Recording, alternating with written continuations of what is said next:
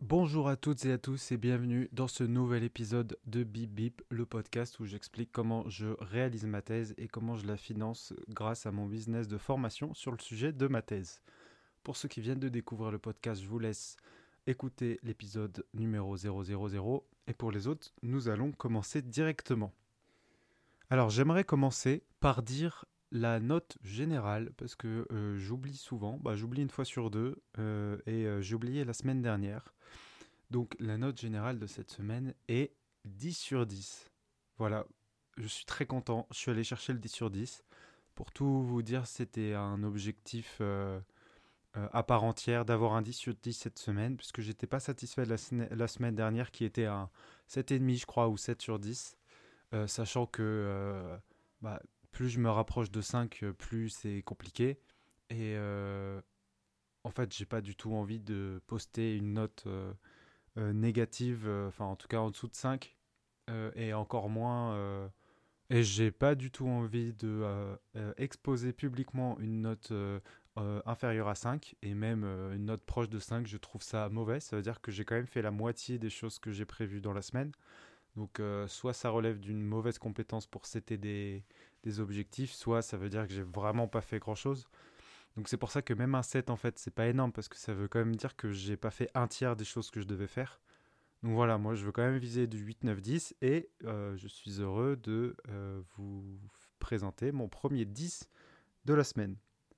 Alors, selon je me rends compte, c'est que bah, finalement, euh, en fait quand on fait un 10, il n'y a pas grand chose à dire parce que bah, tout s'est bien passé.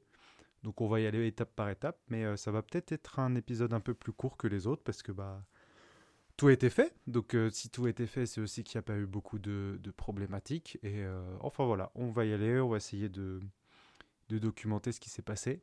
Et je voulais profiter aussi de cette introduction pour dire que j'aimerais adopter un angle où je documente vraiment et j'apporte de la valeur plus que je raconte ma vie. Bon, j'espère que c'est ce que vous ressentez pour l'instant. En tout cas, si vous m'écoutez, c'est que vous y trouvez un intérêt. Euh, bah, même euh, soit vous aimez bien ce que je raconte de ma vie, soit j'apporte quelque chose. Mais voilà. Euh, j'espère transmettre cette idée de documentation des étapes par lesquelles je passe et de tracer une, une, route parmi plusieurs qui pourrait donner envie de suivre mon chemin, soit pour la thèse, soit pour l'entreprise. Et voilà, j'aimerais bien un peu bifurquer sur enfin pas bifurquer, mais en tout cas euh, asseoir vraiment cette euh, volonté de transmettre plutôt que de raconter ma vie.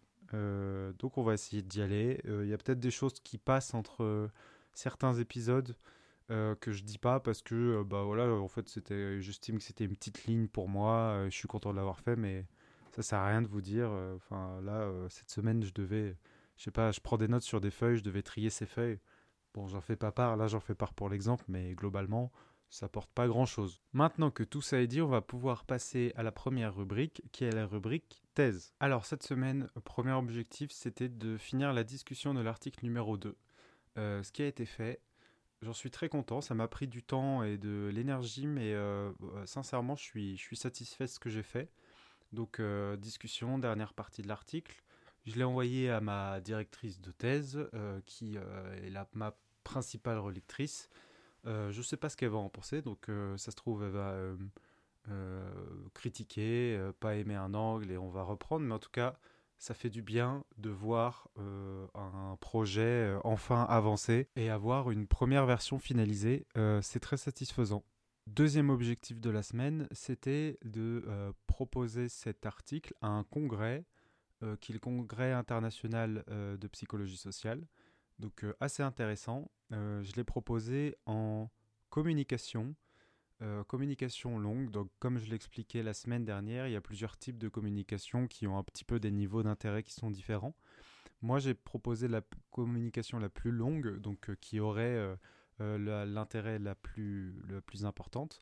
Donc là, il y a un format poster, symposium, ou je ne sais plus exactement ce que c'est, courte communication et euh, communication un peu plus longue, donc 10-15 euh, minutes. Donc moi j'ai demandé ça, sachant qu'en fait souvent si on refuse, ils proposent de passer dans un autre format, donc logiquement, bah, déjà je pense que mon article est intéressant, mais logiquement autant demander le format le plus restrictif. parce que j'ai rien à perdre et s'ils trouvent que ça vaut pas le coup, ils me proposeront un autre format. Donc voilà, c'est posté. Alors comment ça fonctionne pour vous donner un petit peu de détails En fait, là, donc c'est très dépendant des congrès, mais dans ce congrès-là, ce qu'il demande, c'est un résumé de l'article et la réponse à deux questions. Une question qui est l'apport de votre article pour la société ou pour la recherche, votre domaine de recherche, etc.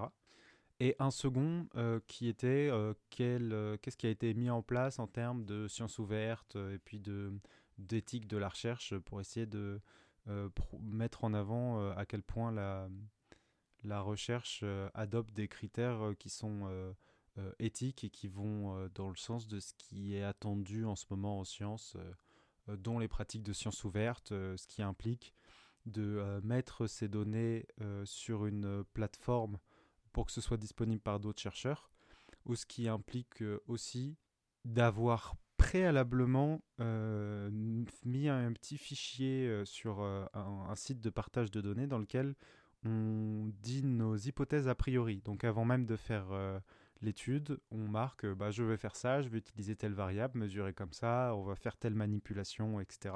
s'il y en a. Et j'attends qu'il y ait ça comme résultat. Et comme ça, on fait preuve de bonne foi en disant bah, voilà ce que je pensais faire et voilà en quoi je l'ai fait, parce que la démarche hypothético-déductive est importante, c'est-à-dire j'ai des connaissances qui me mènent à avoir une hypothèse, donc euh, quelque chose que je crois qui va se réaliser. Et euh, l'article scientifique, euh, on pose une hypothèse et ensuite on vérifie si ça se réalise ou pas. Et dans les deux cas, on explique qu'est-ce que ça montre ou pourquoi ça n'a pas fonctionné. Donc voilà. ce qu'il a fallu faire du coup, c'est un échange rapide avec ma directrice de thèse pour voir si ce petit document de présentation lui convenait. Il y a eu un aller-retour et ensuite euh, je l'ai envoyé, donc en passant par, par un site. Euh, c'est fait.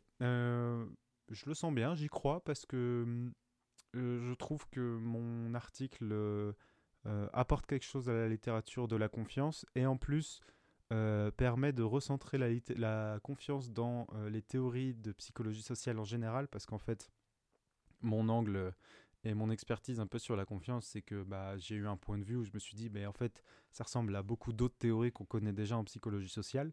Et je commence à faire ce travail de relier les théories et d'expliquer en quoi euh, tel truc est lié à tel truc.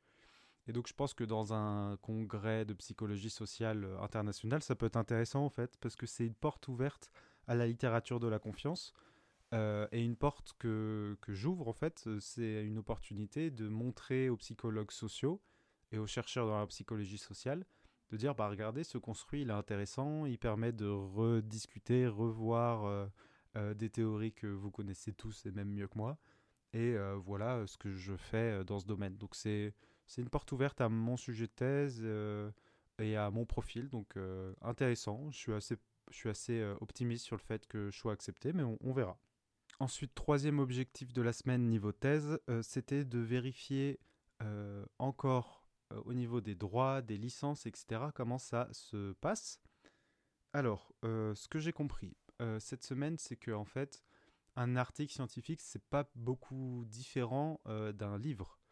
Donc, en fait, quand on cède ses droits à l'éditeur selon le contrat, et eh ben, en fait, la propriété intellectuelle, elle est incessible et inaliénable. Donc, en fait, l'idée sera toujours la mienne.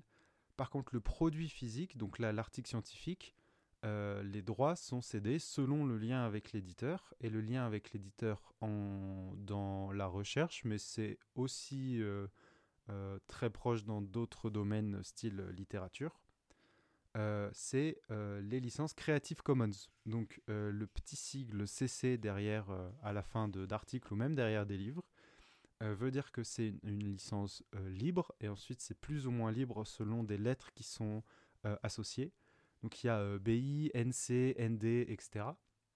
Et en fait, il y a toute une sorte de critère qui veut dire, voilà, on peut réutiliser cette œuvre et on peut la modifier. Alors dans tous les cas, il faut quand on utilise l'œuvre, il faut citer l'auteur. Mais ensuite, c'est est-ce que je cite l'auteur et j'en fais ce que je veux? Est-ce que j'ai le droit de modifier euh, la version originale et d'en faire une nouvelle version? Est-ce que j'ai le droit de l'utiliser à des fins commerciales? Est-ce que si je l'utilise, euh, je dois euh, réutiliser la même licence et du, coup qui ait les mêmes droits? Et voilà, en gros, il y a des sous-catégories de cette grosse catégorie de licence Creative Commons qui dit, c'est assez bien référencé, et bah, ce produit peut être utilisé de telle ou telle manière, commerciale, non commerciale, avec le même droit, en citant l'auteur, etc. Donc, ce que j'ai compris cette semaine, c'est que il faut que j'ai bien les dérivés de Creative Commons en tête avec CC. donc CCBI, NC, ND. NC c'est non commercial, donc s'il y a marqué CC et ensuite euh, euh, BINC, c'est euh, non commercial. Et surtout, ce qui est très important pour moi en ce moment sur ce sujet, c'est que c'est bien la forme écrite des choses qui sont protégées. Ça veut dire que une idée peut être réutilisée, que ce soit la mienne ou celle d'un auteur, et que donc la problématique, c'est de réutiliser ce qui est écrit en figure ou, en, ou même un paragraphe à des fins commerciales. Mais du coup, moi, là où j'avais une crainte, c'est bah, comment j'utilise de la science ou même comment j'utilise mes connaissances euh, pour euh, faire des formations. Et est-ce qu'en faisant un article, je ne vais pas céder l'idée euh, à l'éditeur et ne pas avoir le droit de le partager? Et du coup, non. Ce qui veut dire que moi, étant donné que j'ai mes connaissances sur mon sujet, j'ai si je publie un article scientifique, bon déjà je vais faire très attention à la licence que j'utilise, et je peux faire un avenant, et du coup tout peut être négociable avec l'éditeur. Mais en tout cas, euh, utiliser mes idées euh, sans utiliser la forme écrite et un paragraphe, donc m'auto-plagier, euh, j'ai le droit. Donc le but, c'est, voilà, en, gros, l'erreur à ne pas faire, c'est prendre un article scientifique, copier-coller une définition d'un truc ou un paragraphe et le mettre dans une formation qu'on fait payer. Là, c'est interdit, c'est une réutilisation non commerciale. En tout cas, c'est interdit si, si c'est empêché, mais on va pas se le cacher. Les éditeurs font en sorte de s'empêcher des utilisations commerciales souvent il y a quand même des pratiques en se disant que c'est de la science, donc on a le droit d'utiliser. Souvent on a le droit d'utiliser pour citer, mais sans modifier et euh, sans but commercial. C'est ce qui est le plus logique avec la science, parce que le but c'est que ce soit des choses qui soient partagées. Donc euh, partagées à but non commercial, euh, donc dans des formations à la fac, etc. Mais voilà, on n'a pas envie que ce soit modifié ni commercialisé. Donc de deux choses l'une.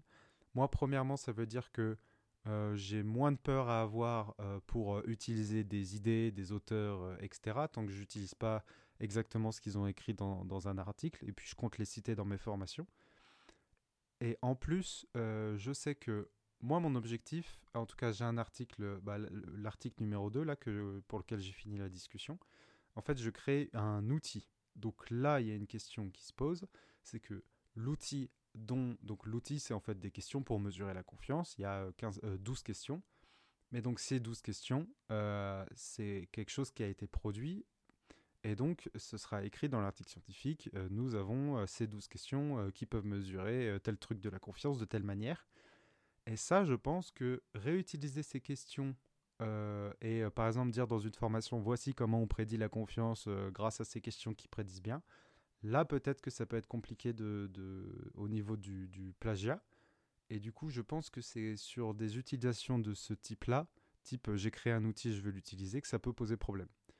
Donc voilà, encore précision sur cette histoire de droit. Euh, évidemment, je ne prétends pas ne tout avoir compris, mais ça se précise et maintenant je sais qu'il faut regarder surtout les licences Creative Commons et puis voir avec euh, l'éditeur. À ce propos, et pour euh, bah, finir cette rubrique thèse et puis ensuite passer à la rubrique entreprise, mais on, ira aussi sur les objectifs de la thèse pour la semaine prochaine.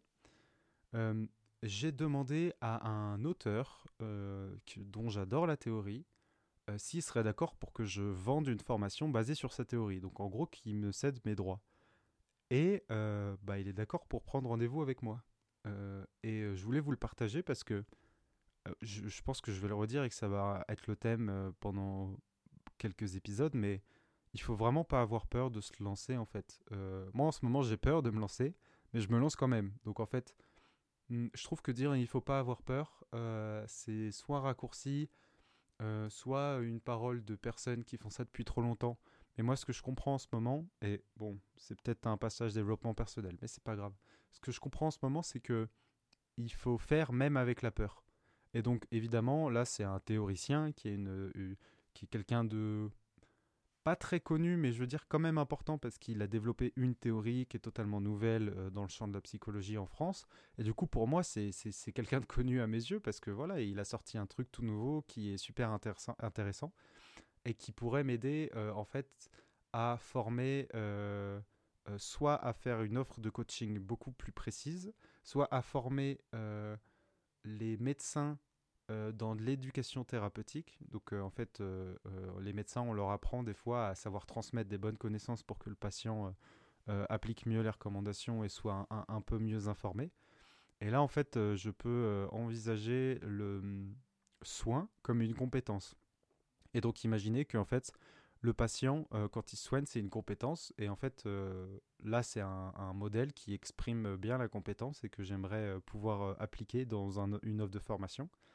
Et sinon, il y a quelque chose qui m'intéresse aussi, c'est former les, euh, jeunes psychologues euh, du travail, parce que c'est une cible que je connais bien, à appliquer euh, les connaissances dans le monde réel. Et en fait, ce modèle pourrait largement m'aider à appliquer les connaissances et à avoir un outil, en fait, pour savoir comment on agit dans la réalité et pour enfin euh, effacer ce gap entre euh, pratique et théorique, parce que j'ai vu beaucoup trop de psychologues euh, du travail qui, une fois qu'ils sont sur le terrain, bah, ils disent ouais, en fait, je pense que ce que j'ai appris, c'est des habitudes de réflexion, c'est quelques théories à droite à gauche, mais je veux dire, j'ai l'impression qu'il y a un gros délitement de la théorie quand on va dans la pratique, et je pense que ça manque d'outils.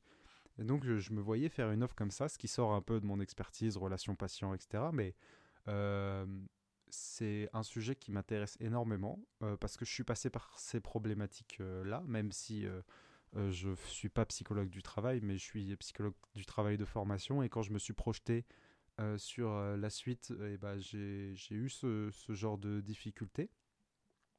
Et c'est une offre que j'aimerais bien lancer. Et donc, j'ai juste envoyé un mail en, en regardant ces histoires de droit que je pouvais pas utiliser la littérature comme je le pouvais, et bah sur un demi coup de tête, j'ai envoyé un mail à l'auteur et j'ai dit bonjour, euh, bah j'adore votre modèle, je pense qu'il pourrait être intéressant pour ça ça ça. Est-ce que euh, vous seriez intéressé euh, pour qu'on fasse une collaboration commerciale? Et il m'a dit oui. je suis preneur pour qu'on ait une visio ensemble et qu'on discute sur le principe. Évidemment, rien n'est signé, tout peut s'arrêter, mais voilà, c'est une belle histoire. J'aimerais beaucoup que ça se fasse parce que j'adore ce modèle. Et euh, ce serait intéressant de pouvoir le commercialiser. Et puis même, moi, je suis pas du tout contre une collaboration commerciale avec euh, cet auteur. Et du coup, de me dire que je vends sa théorie et que je lui permets de se faire un peu de sous parce que lui, il a l'air vraiment de l'avoir fait euh, dans le sens recherche et de pas avoir d'idée, de le commercialiser, etc. Mais un peu de lui rendre sa gloire parce que je citerai sans aucun problème son, son modèle et euh, je lui filerai sûrement un, pourcentage où ça dépendra de notre collaboration. Euh, super intéressant. Euh, on va voir où ça mène. Je vous dirai ça dans les prochaines semaines. Mais grosse ouverture sur ce champ-là et leçon à retenir. Même si on a peur, il faut y aller. Au pire, j'avais, au pire, j'avais un nom. au pire, j'avais pas de réponse. Et au mieux, je vais peut-être pouvoir commercialiser une théorie que je trouve super intéressante et qui en fait le rapport entre son pouvoir explicatif à quel point je la trouve euh, pertinente dans la réalité et à, quel point elle est peu connue, bah, ça fait que c'est une, une, affaire en or en fait. C'est bizarre qu'il y ait des personnes qui commercialisent ce truc. Et du coup, euh, bah, j'ai hâte de pouvoir faire quelque chose dans ce sens-là. Ceci dit, euh, on va passer aux objectifs de la thèse pour la semaine prochaine et puis ensuite passer au point pour l'entreprise. Alors, en ce qui concerne la thèse pour la semaine prochaine, c'est assez simple. Il y l'article numéro 3 euh, que j'avais mis à l'écart, et bah ça y est, euh, je me suis laissé une semaine où j'ai bien avancé sur euh, l'article 2. Donc on a quand même commencé où j'avais deux articles à écrire. Il y en a un qui est en cours de soumission, qui est toujours en, relecture. et le deuxième où j'ai fini la discussion et donc j'ai fini la première version finale cette semaine. Donc ça avance. Et là, euh, il, est il, est temps de reprendre cet article 3, donc, qui était une revue euh, de la littérature des articles sur la confiance. Et donc, euh, j'ai réfléchi à hum, quelque chose, c'est qu'en fait, donc je fais l'état des lieux des mesures de la confiance dans la littérature. Et en fait, la dernière fois que j'ai fait la recherche, c'était, je crois, en 2021 ou non, 2022. Mais du coup, ça fait quand même un an. Donc en un an, il peut y avoir quelques nouvelles échelles qui sont sorties. Bon, il n'y en, aura pas, en aura pas une centaine. Hein. Déjà, s'il y en a deux, trois en plus, c'est très bien. Parce que en tout, tout en confondu, j'en ai, ai 40 et quelques. Donc voilà, il n'y en, aura pas 10 en plus. Donc ça veut dire que ça empêchera, enfin ça me rajoutera pas énormément de travail de rajouter des articles dans ma revue de littérature. Par contre, ça met à jour totalement les choses et en fait, publier un article en 2024 en disant bah en fait on a pris jusqu'à 2022, ça fait un peu euh, daté euh, et, c'est moins pertinent et c'est dommage en fait de se passer de, trois articles en plus. Donc objectif, euh, relancer la recherche d'articles. Quand je dis relancer la recherche, c'est peut-être pas clair pour ceux qui font de la recherche et qui n'ont pas fait ou qui n'ont pas fait de revue de littérature. En fait, euh, je ne sais pas si certains d'entre vous connaissent les opérateurs euh, booléens ou les recherches avancées sur Google. on peut dire je veux euh, un mot et un mot, ou je veux ce mot-là, ou un autre mot, ou je veux ce mot-là, mais pas ce mot-là. Par exemple, je cherche des pommes, mais je veux pas. bon, je suis anglais, je cherche des pommes et je veux pas Apple la marque eh ben, je peux mettre euh, sur Google euh, simplement euh, Apple, mais pas téléphone. Donc ça veut dire que je vais avoir tous les résultats qui sont associés au mot Apple sans qu'il y ait de mot téléphone associé. Et donc il y a des commandes espace, très barré, parenthèse, etc. qui sont utilisables sur Google. Donc je vous recommande déjà de regarder les recherches avancées sur Google parce que rien que pour la recherche quotidienne c'est important. Et donc il y a ce genre de choses en fait, euh, mots inclus, mots exclus, euh, etc., où on peut faire limite des, espèces d'équations de, mots qu'on met dans des moteurs de recherche euh, pour articles scientifiques. Et en fait, moi j'ai défini mon équation. Donc je sais, il y a 15-20 mots parce qu'on met des synonymes, on met des trucs, je veux pas ce champ théorique, donc je veux pas ça. on peut aussi dire je veux tel mot, par exemple la confiance, je le veux dans le titre. par contre, d'autres mots un peu plus euh, un peu moins important, je le veux au moins dans le résumé. Et d'autres, oh bah, je le veux, euh, même s'il apparaît qu'une fois dans le texte, euh, bah, je veux qu'il soit là. Enfin bref, on peut faire des, équations logiques avec les mots, l'ordre dans lequel on les veut.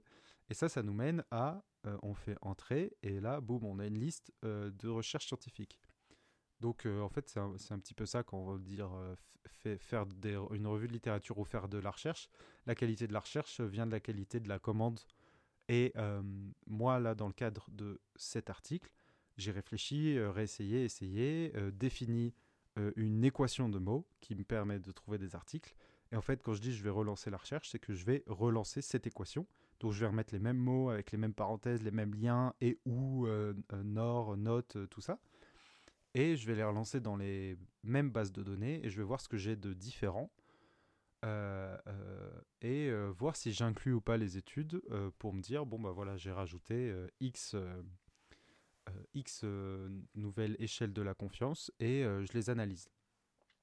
Donc bref, tout ça pour dire que objectif de la semaine prochaine, relancer la recherche pour l'article numéro 3 et je me suis, en fait, je m'étais mis que ça, mais j'ai mis trois niveaux d'implication. Je ne sais pas à quel point je vais pouvoir travailler. Et sincèrement, j'ai eu mon 10 cette semaine, donc c'est moins grave si j'ai pas de 10. Là, c'est pour, c'est pour me motiver. Donc c'est probable qu'il n'y ait pas de 10 la semaine prochaine. je me rends pas compte en fait à quel point ça va être compliqué, ça va me prendre du temps. Mais donc déjà premier point pour relancer la recherche, ça va pas mettre beaucoup de temps. Et donc ensuite il y a le tri. Donc en fait, on a la recherche, boum, avec ces mots-là, euh, j'ai euh, euh, plusieurs centaines, si c'est plutôt bien fait, plusieurs centaines d'articles. Et dans ces centaines d'articles, il y en a qui ne rentrent pas dans mes critères parce que vaut mieux être trop large que trop précis. Donc vaut mieux avoir plus d'articles que ce que je souhaite et ensuite faire une relecture du titre, du résumé et dire ah non, en fait celui-là c'est pas exactement ce que je voulais, celui-là c'est pas ce que je voulais, etc. Parce que moi je veux des articles euh, qui mesure la qui, qui, propose euh, le développement et la validation d'une mesure de confiance entre deux personnes.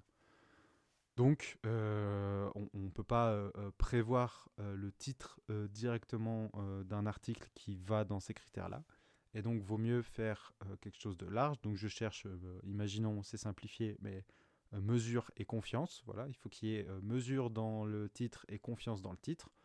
Et ensuite, ah bon, bah là, c'est une confiance euh, dans un groupe. Ah là, en fait, euh, c'est euh, c'est trust, mais en fait, trust, ça veut aussi dire un autre truc dans un champ style dans la blockchain. Je crois que ça veut dire quelque chose.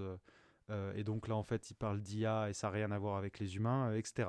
Et donc, il y a un tri à faire avec ces études-là.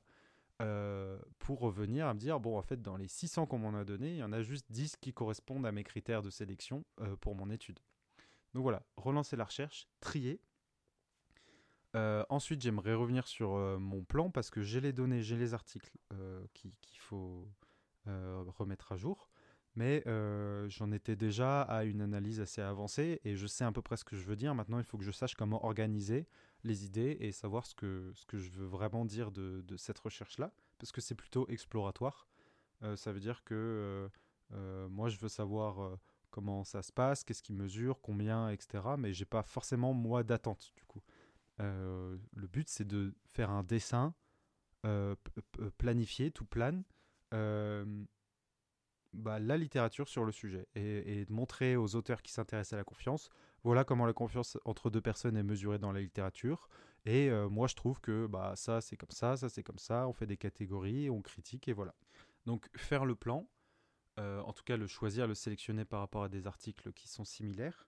Et euh, pourquoi pas, mais j'y crois pas cette semaine, finir les données. Donc sachant que j'avais encore quelques trous, quelques cases à, remplir dans mon fichier Excel sur euh, les articles que j'avais déjà récoltés. Et maintenant, en fonction des nouveaux articles que j'aurai, le but c'est bah, de, trier, de prendre les données comme je, que je souhaite, de les mettre dans mon fichier Excel. Et ce serait super en fait que la semaine prochaine, euh, je puisse être prêt à rédiger en ayant toutes les données, euh, en ayant euh, mis à jour mon, ma, recherche et les nouveaux articles et en sachant quel plan je veux faire. Ensuite, il restera à rédiger pendant, je pense qu'il faudra plutôt une semaine ou deux.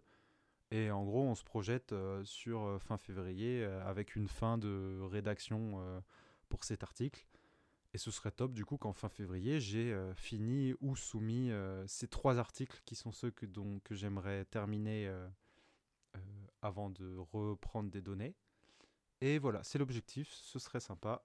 Donc nous avons ça comme objectif de la thèse. Nous allons maintenant passer à la rubrique entreprise.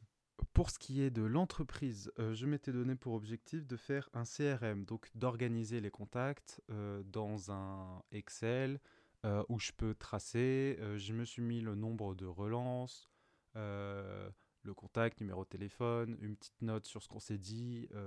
voilà, je me suis organisé tout simplement sur mes contacts parce que j'ai remarqué que relancer était très important et que donc il fallait que je fasse un effort pour, pour ne pas perdre les gens. Et c'est pas parce que je leur envoyais un mail une fois qu'il faut les lâcher là, parce qu'il faut plutôt en envoyer deux, trois euh, avant qu'il y ait une réponse. Et à force d'en envoyer, d'en envoyer, si je suis pas organisé, je vais perdre des contacts. Et il y a même des gens sur LinkedIn qui me euh, euh, enfin qui me relançaient pour une visio, et j'avais tendance à, les oublier. Donc voilà, il fallait que je m'organise. Je me suis organisé et ça m'a permis de sortir quelques stats. Donc en fait, il y avait deux objectifs qui comptent sur le 10 sur 10, bon, qui ont été faits du coup, qui sont faire le CRM, faire ce fichier Excel, remettre à tout, et faire le point sur les contacts. où j'en suis, qu'est-ce que je dois faire, euh, qu'est-ce qu'ils m'ont euh, qu'est-ce qu'ils m'ont proposé, quand est-ce que c'est que la prochaine fois que je devrais les relancer. Donc pour l'instant, je suis à une je me laisse 7 jours, relancer une fois tous les 7 jours, je trouve ça je trouve ça bien. je trouve que c'est pas harcelant et je m'étais donné 3 ou 4 relances avant, avant d'abandonner. Donc voilà, faut imaginer un mail par semaine. Enfin, mail, c'est un peu plus compliqué, je trouve, de relancer. C'est plus impersonnel. Mais sur LinkedIn, je me vois plus renvoyer un message. Bonjour, est-ce que vous avez vu mon message? Qu'est-ce que vous en pensez? Voilà. Et puis, il y a un moment où j'estimerais que bah, euh, soit, euh, soit ils sont tellement peu actifs que ça m'intéresse pas, soit ils veulent pas me répondre et, tant pis. Et donc, j'ai des stats euh, sur à quel point mon démarchage fonctionne. J'ai pas vraiment d'idée d'à quel point c'est beaucoup. Je crois que c'est pas beaucoup, mon taux de réponse, etc. Euh, mais voilà, euh, je vais vous le dire. Euh, peut-être qu'on va s'améliorer sur ça au long de l'année et de ce projet. Donc pour l'instant, j'ai contacté 160 personnes. Et j'ai 11 personnes intéressées. Alors je sais qu'il y a une statistique qui est le taux de réponse déjà, le nombre de gens qui ont répondu, mais là j'ai pas compté. Peut-être que je le ferai plus tard, mais franchement aller remonter toutes les fils de discussion pour savoir que les gens m'ont dit non, je l'ai pas fait. Mais en tout cas j'ai eu 11 personnes intéressées, c'est-à-dire au moins 11 personnes qui m'ont dit ah bah ça m'intéresse ou 11 rendez-vous. Enfin il n'y a pas 11 rendez-vous, mais il doit y avoir 7 rendez-vous et puis 4 autres qui m'ont dit oui renvoyez-moi renvoyez-moi un CV, ça m'intéresse.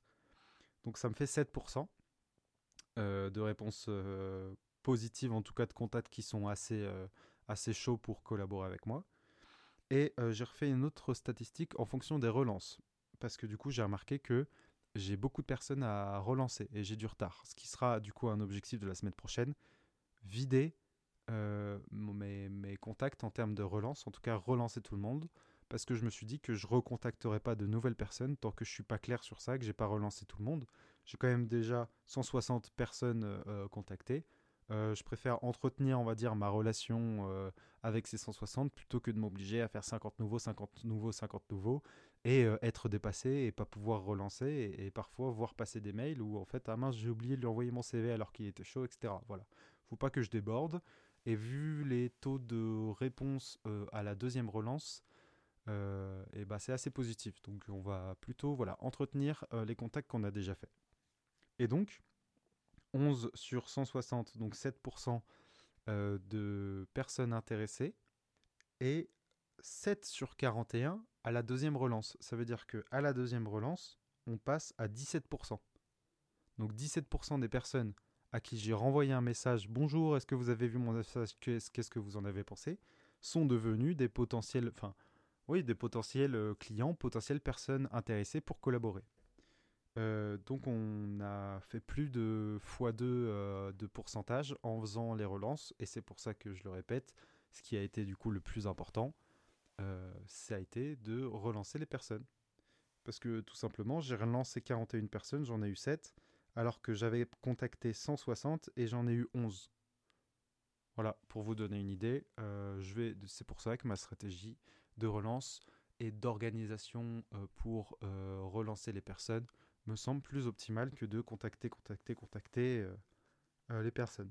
Bien sûr, je pense que la semaine prochaine, quand j'aurai bien mis au clair toutes les relances, eh ben, on, continuera à, contacter de nouvelles personnes parce qu'on sera organisé et, ensuite ça roulera. Mais voilà où j'en suis en tout cas.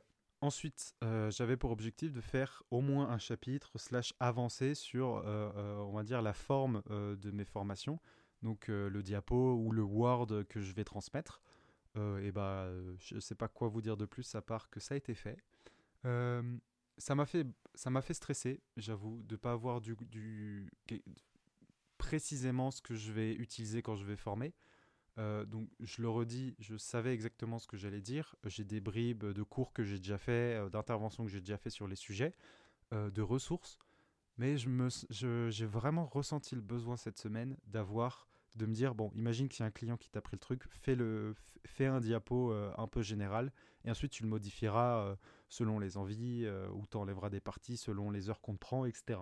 Mais j'avais besoin d'avoir du, concret, parce que j'avais l'impression de vendre quelque chose que j'ai pas, alors que j'ai les connaissances et qu'elles sont faciles à exploiter. Mais voilà, il me fallait ce truc-là. Et donc, bah, ça a été fait. Euh, bon, un chapitre, en effet, c'était pas, euh, c'était pas tout le temps logique. Il y en a un où j'ai fait beaucoup plus d'un chapitre, et l'autre où j'ai fait 20% euh, de, quasiment tous les chapitres. Donc bref, j'ai largement avancé. J'avance beaucoup sur ma compréhension du, du sujet sur lequel je suis moins expert. Et je suis de plus en plus content de ce que j'apporte. J'ai même des angles de vue où je me dis, ah tiens, là, il y a un trou ici. Ah, mais ça, tiens, c'est bizarre ah là il y a des, des, mots qui sont synonymes alors que les gens utilisent, euh, les utilisent dans différents contextes, qu'est-ce qui se passe? Enfin voilà, j'explore, c'est intéressant. Et euh, j'ai précisé en fait ce que j'ai envie de faire avec ces offres.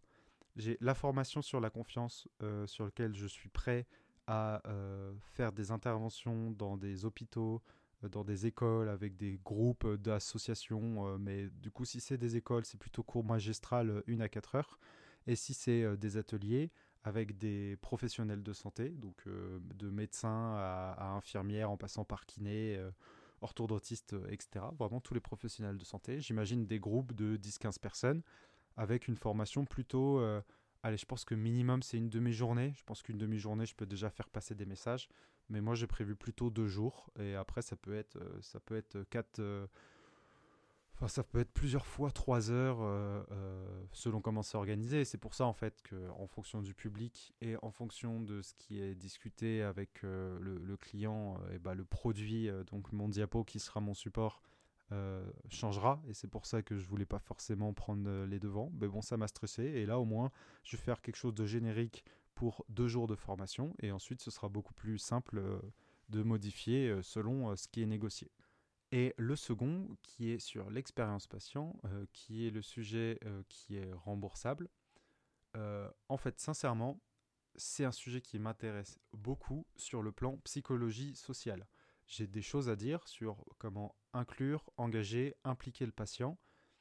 Euh, et même euh, pour la mesure de l'expérience patient, il y a des choses, bah, mettre dans un climat de confiance, euh, bien interroger, avoir vraiment une dynamique relationnelle avec le patient. Tout ça, je me sens largement capable de former, de donner des outils. Par contre, le, le plan qui est suggéré par l'instance qui rembourse cette formation, est en grande partie de l'information avec le contexte historique, les définitions, euh, une, mise en avant de euh, qu'est-ce qui est fait dans les autres pays, etc.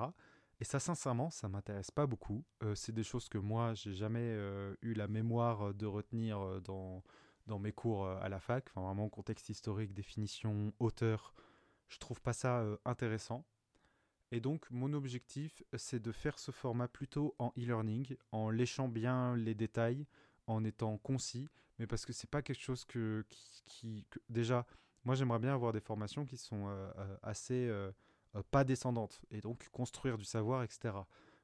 quand on transmet des théories, on peut dire, bon, qu'est-ce que vous en pensez, qu'est-ce que ça veut dire pour vous, on peut faire réfléchir sur un point et ensuite dire ce que la théorie dit, etc. Mais sincèrement, moi, faire des interventions pour euh, parler du contexte historique, des définitions et de ce qui est fait en France euh, euh, légalement sur un sujet, ça m'intéresse pas. Je ne vois pas comment le faire de manière ascendante, classe inversée, on discute. Ce sera quelque chose de très descendant où je, je répéterai exactement les mêmes lignes, les mêmes mots.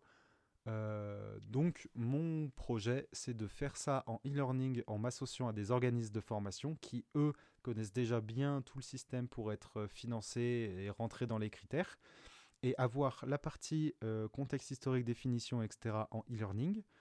Euh, en réfléchissant bien à la forme pour que je passe quand même des informations qui soient digestes, intéressantes.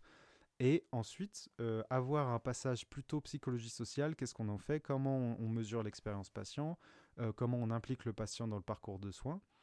Et là, euh, avoir plutôt une partie, du coup, classe virtuelle à distance, où là, je parle, là, ça m'intéresse de parler. Donc voilà, comment j'aimerais le vendre. une où je suis plus présent, même si je peux le tourner en e-learning, mais je me vois beaucoup plus être en physique et l'autre e-learning et classe virtuelle que je vends à des organismes de formation euh, qui savent largement rentrer dans le processus pour être euh, remboursés. Et euh, qui moi en fait moi pour être remboursé il faudrait que moi je connaisse ce processus que je sois déclaré en tant qu'organisme de formation vis-à-vis de l'institution qui, qui, gère tout ça faire valider mes trucs avoir une équipe. Bref. Compliqué. Et du coup voilà ma stratégie pour l'instant voilà pour ce qui est euh, de ce que j'ai fait cette semaine pour l'entreprise. Et donc les objectifs pour la semaine prochaine sont de relancer tout le monde, comme je l'ai dit, euh, de avancer, de continuer d'avancer sur euh, ces produits-là, le diapo pour prévoir si j'ai un client et le contenu un peu format e-learning ou base pour être transformé en e-learning pour la, formation sur l'expérience patient.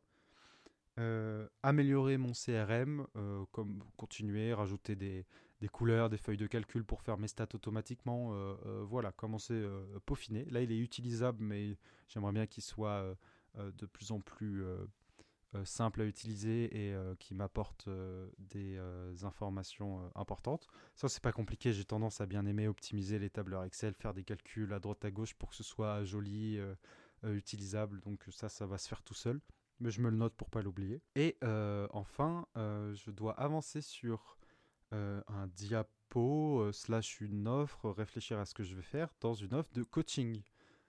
j'ai proposé à quelqu'un sur LinkedIn de le coacher sur le thème de la confiance de manière gratuite. Et si ça lui plaît, il me fait un post, une vidéo, etc. C'est le genre de choses qui se font.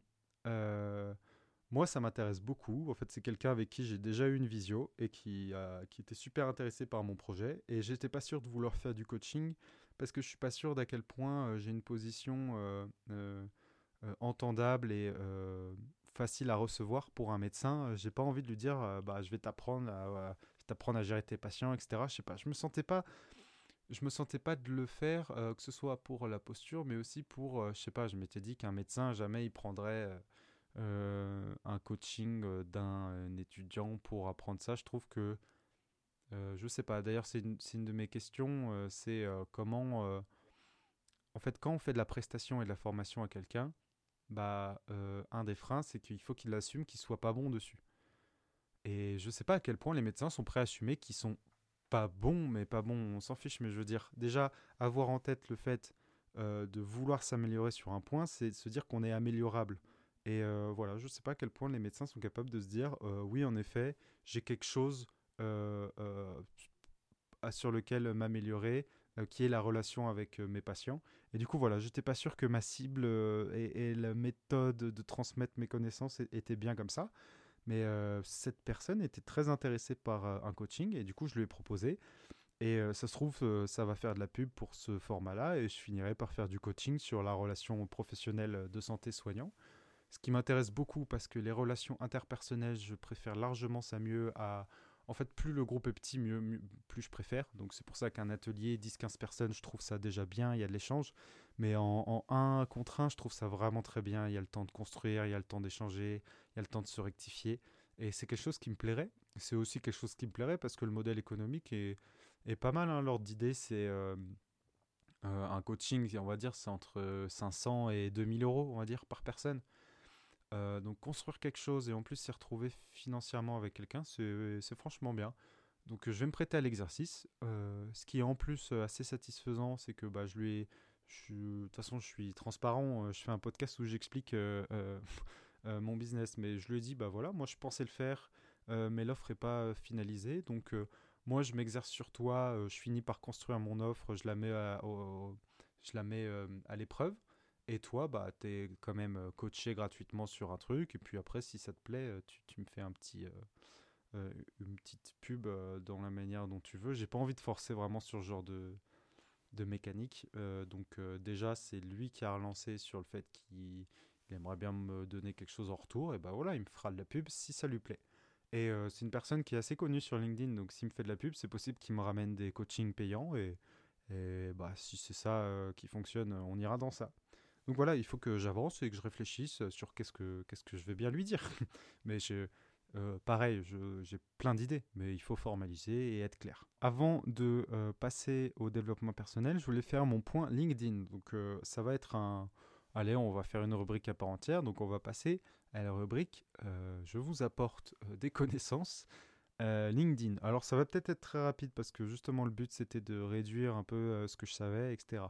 Mais le but, c'était de vous euh, expliquer pour ceux qui se lancent sur LinkedIn et qui veulent euh, euh, avoir un peu plus de connexion, comment on fait? Alors, avant tout, je voudrais expliquer pourquoi faire beaucoup de connexions. Alors, moi, j'ai pas du tout ce driver de me dire je veux être connu, je veux avoir plein de clics, etc. pour l'instant, le but, c'est d'associer les objectifs à une logique qui est que commencer sur les réseaux, peut aider largement à faire de la pub. Quand je dis de la pub, c'est de la communication. Et en fait, euh, bah, pour moi, c'est une manière gratuite, mais en fait, euh, on le paye euh, à la sueur de son front, de se mettre en avant soi et de mettre en avant ses formations. Moi, en tout cas, je le vois largement, ça marche vraiment bien, parce que j'ai beaucoup d'opportunités qui viennent de toute cette stratégie de communication. Et euh, bah, plus on a de connexions, plus il y a de personnes, personnes potentielles qui peuvent voir nos, nos posts. Et euh, bah voilà, c'est positif euh, dans ce sens-là. Et donc rapidement, comment se faire des amis sur LinkedIn? Alors les conseils slash informations sont, sont pas dans l'ordre d'importance. Alors pour commencer, il faut commenter les posts. Ça améliore la visibilité. les personnes à qui on commente ont plus tendance à commenter vos posts et ça aide à faire des relations, en tout cas qualitatives. Ensuite, ce qui est important, les DM, envoyer des, DM, proposer des visios, faire un retour sur un post. ça permet de renforcer les liens et surtout, donc là en fait c'est un peu des connexions, mais surtout d'améliorer les connexions et que les connexions soient euh, utiles, intéressantes, euh, peuvent ramener euh, bah, des échanges constructifs, des opportunités constructives. Et puis, si on est investi pour le profit de quelqu'un, cette personne risque d'être investie pour nos postes aussi. Donc là, je parle aussi dans un objectif de on fait des postes et on essaye d'être vu sur, sur les postes qu'on fait. Ensuite, quand on débute, ce que je trouve bien, moi, au début, c'est de demander des connexions à des petits comptes. Euh, quand je dis petits comptes, c'est soit en nombre, euh, soit en importance. Donc euh, moi, ce que j'aime bien faire, c'est des étudiants. Et parfois, vraiment, si on a vraiment 100 personnes ou 0 personnes parce qu'on veut, on veut faire un compte, les étudiants en open to work acceptent vraiment très souvent. parce que bah, en fait ils sont ouverts au travail et chaque nouvelle connexion c'est potentiellement une personne qui, euh, qui est intéressée pour leur donner du travail. Et donc la voie d'entrée dans un domaine, c'est souvent euh, de demander aux personnes qui sont open to work et aux étudiants. Et en fait, des étudiants, et eh ben, en fait, quand, quand, on est ami avec un étudiant, on peut en avoir d'autres. Et puis quand on a 10 étudiants, bah, il y a un prof qui commence par défaut parce qu'il le voit à nous accepter. Puis quand on a un prof, on a un autre. Et puis quand on a 10 profs, on a le directeur d'une unité. Et voilà. Donc il y a une logique de commencer par des petits comptes et monter en importance et en nombre d'abonnés euh, pour euh, asseoir sa crédibilité. Et en fait, plus ça va aller, plus bah, les personnes qu'on va contacter, même si on les a jamais vues, euh, on va demander de se connecter. Elles vont voir qu'on a 10, 20, 30, 40, 50 personnes en commun, et même si elle vous a pas vu, et eh bah, elle va avoir beaucoup plus tendance à se connecter avec vous. Ensuite, euh, c'est très important de partir de son réseau. À partir du moment où on, a, euh, on commence à avoir quelques-uns de, quelques connexions, le but c'est de passer par les, connexions qu'on a, d'aller dans ses amis, enfin ses, connexions, et là on va demander. Parce que déjà on sait qu'on a au moins un point d'accroche, et en plus euh, vis-à-vis de la recherche, quand on a la formule gratuite sur LinkedIn, on a plus accès, on a accès à plus de personnes de cette manière. Ensuite, il y a un sujet autour euh, des limites de demande. Euh, donc en fait, euh, on peut faire une centaine de demandes sur LinkedIn par semaine, mais cette limite, elle peut être étendue. Alors déjà, quand on a un, quand on a un message, donc en fait, il y a plusieurs messages style ah votre réseau commence à être gros, etc. en fait, ça c'est un petit signal de l'algorithme qui trouve qu'on fait beaucoup de connexions d'un coup. Donc soit on s'arrête euh, et on refait euh, on, redemande des connexions euh, le lendemain, soit on passe à une autre personne. Donc par exemple, je, prends une personne qui est dans mes, dans mes connexions, je vais dans ses connexions à elle, j'en ajoute plein.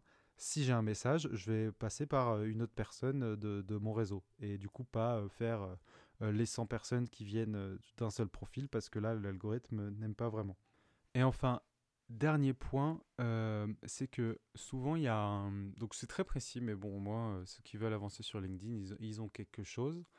Euh, on peut suivre ou se connecter sur LinkedIn. Et en fait, ça dépend d'à quel point la personne est loin de son réseau. Est-ce que c'est un ami d'un ami, un ami d'un ami d'un ami, etc. Et en fait, il faut savoir que presque tout le temps, on peut demander une connexion, mais peu de gens le savent. Et donc, si euh, euh, on demande une connexion et qu'il y a marqué suivre, en fait, il faut soit aller dans plus, soit aller dans, les trois petits points. Et là, on peut faire une demande de connexion. Euh, et en fait, une connexion est beaucoup plus importante que suivre parce qu'en fait, si on se connecte, la personne voit nos posts, mais si on la suit, il n'y a que nous qui voyons les siens. donc, viser à une connexion plus qu'à suivre les personnes, ça sert quasiment à rien si, si vous, vous voulez que la personne voit votre post. Voilà pour ce qui est du rapide point LinkedIn. J'ai pas voulu faire très long, très compliqué parce que je vois déjà que l'heure tourne euh, et en plus ça peut ne pas en intéresser euh, euh, beaucoup.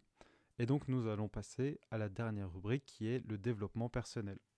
Alors pour ce qui est du développement personnel, j'avais plusieurs points.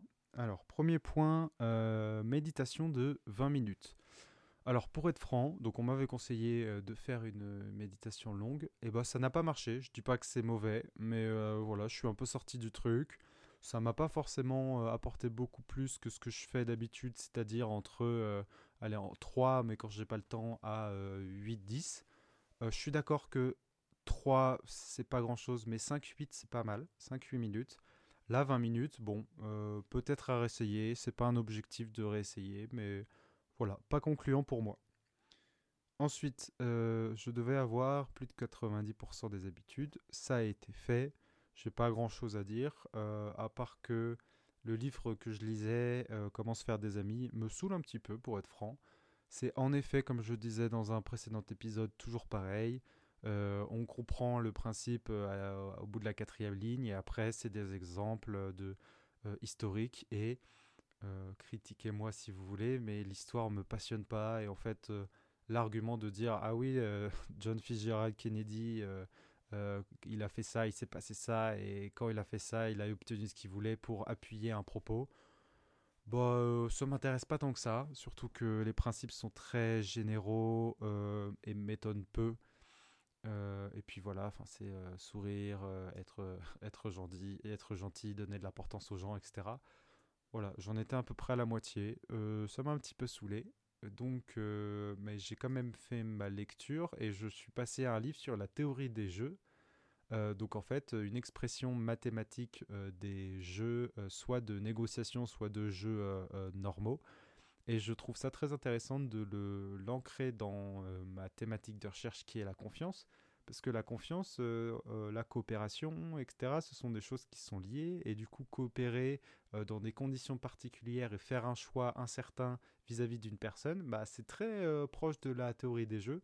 Et du coup, aller mettre un peu de maths et un peu se prendre la tête sur ce sujet, je pense que ça pourrait vraiment m'intéresser pour mon sujet. Donc voilà, on a changé de livre. À part ça, j'ai pas grand-chose à vous dire, à part que plus de 90% des, des tâches ont été réalisées, des tâches habituelles.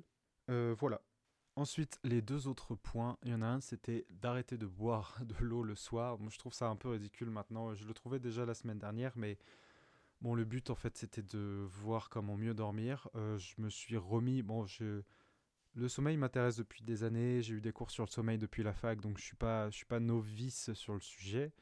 Euh, donc, je me suis remis un peu euh, des données et puis des conseils généraux pour améliorer son sommeil sincèrement, en connaissant ce que je fais, mes habitudes, etc., j'ai globalement pas grand chose euh, à améliorer. Bon, il y a toujours l'histoire de la lumière bleue le soir euh, à éviter, euh, et puis de. Mais je crois, je crois que c'est un petit peu contredit. Et donc, éviter le téléphone, tout ça. ça, j'ai essayé de l'enlever, ça ne marchait pas. Et en fait, je m'étais dit que j'allais arrêter de boire de l'eau pour arrêter de me lever pour aller aux toilettes. Sincèrement, bah, j'ai soif. Euh, donc, euh, bah, je vais boire en fait. Euh, en fait, je je sais pas à quel point c'est. Enfin, en fait, ne, moins boire le soir, bah, ça me permet d'avoir moins d'eau dans la journée, donc de passer plutôt de 1 litre 5 à 2 litres normalement à 1 litre à 1 litre 5. Donc entre la perte de la santé à, pas boire le soir et mon gain dans le sommeil, je pense pas que ce soit important. Je l'ai quand même fait cette semaine, mais sincèrement, j'avais juste soif. Euh, pour pas forcément d'amélioration euh, du point de vue de me lever ou pas. Et puis c'est pas quelque chose de très applicable dans la vie euh, courante, donc voilà, je, je, vais tout simplement boire. Peut-être, voilà, je sais, je vais pas me, je vais pas me taper un demi-litre deux heures avant de dormir. Faire un peu attention, mais sincèrement, voilà, un peu ridicule comme, comme test. Je l'ai testé, mais voilà. Et donc le point, c'était d'essayer d'arrêter de, d'arrêter de boire le soir, euh, reprendre des informations sur le sommeil. Ça a été fait. Euh, ce que j'ai compris, euh, c'est que, en fait, ça me l'a rappelé, c'est que en fait, se lever la nuit, c'est pas important. Ce qui est important, c'est la fréquence et à quel point c'est long. Je crois qu'à partir de 20-25 minutes de réveil, ça commence à être particulier. moi, ce que j'ai compris surtout cette semaine, c'est que là, le problème, c'était du stress. donc, je me lève parce que, bah voilà, il y a des vagues entre sommeil profond, sommeil paradoxal, et en fait il y a des phases un peu de semi-éveil dans la nuit. Moi j'ai un peu toujours la même à la même heure. Le problème c'est que j'arrive pas à m'endormir parce que je stressais. Et je stressais parce que euh, j'avais envie d'avancer et d'avoir du concret sur à quoi ressembleraient mes formations pour pas me sentir pris à la gorge euh, quand je ferai ma première vente. Et donc, bah, en fait, en travaillant et en avançant et en me rassurant, c'est surtout ça qui m'a fait retrouver le sommeil. Donc voilà. Et puis, en fait, on a le droit d'avoir des phases où on dort moins bien. c'est un peu le côté négatif de faire un podcast hebdomadaire. Évidemment que j'essaye voilà, de faire des points réguliers, etc. Mais il y a des choses où c'est pas parce que tu dors mal une semaine qu'il faut changer. C'est ce que j'ai appris. J'ai aussi du coup appris que bah, là c'est le stress et, euh, que euh, mon sommeil n'était pas si mal. Donc je, voilà, je dors mieux. Euh, problème, bah, problème réglé dans un sens. Et puis on, passe à autre chose. J'ai pas grand chose d'autre à dire de plus sur le développement personnel. Donc on va passer aux objectifs pour la semaine prochaine. Alors je me suis noté comme objectif et bah, j'en ai que deux. Il euh, y en a un, c'est 90% des habitudes. Je me le mets encore en objectif tant que c'est pas habituel et je pense que je vais me le laisser. Euh, peut-être qu'à chaque fois, euh, ça me permettra de mettre en avant où est-ce que j'ai eu des difficultés, est-ce que je peux modifier, pourquoi, etc. donc, pour rappel, les habitudes marcher, faire du sport, méditer, pas de téléphone le matin pour se lever, pas de médias le midi, 8 heures de sommeil et de la lecture.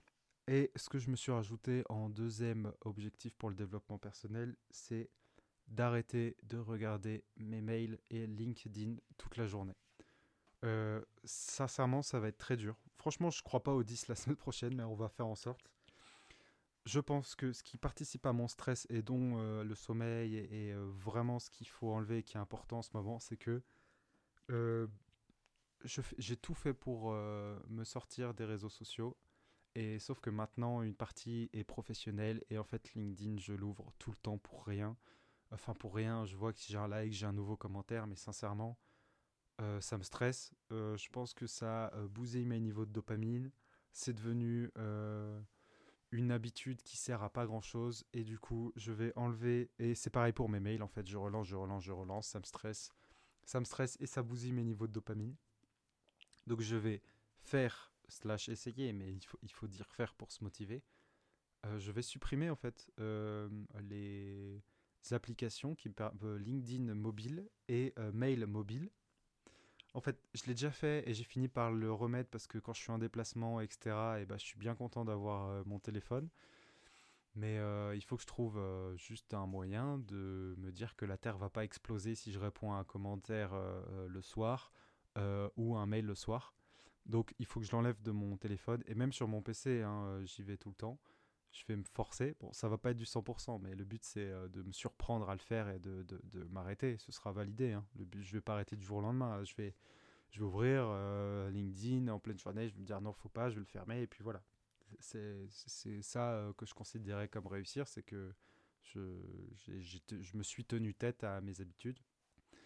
Et donc, euh, j'ai pas défini d'heure, euh, mais je pense que, en fait, bah, comme énormément font, euh, vérifier à 8h et à 14h, ou enfin voilà, une fois le matin, une fois l'après-midi, et c'est tout.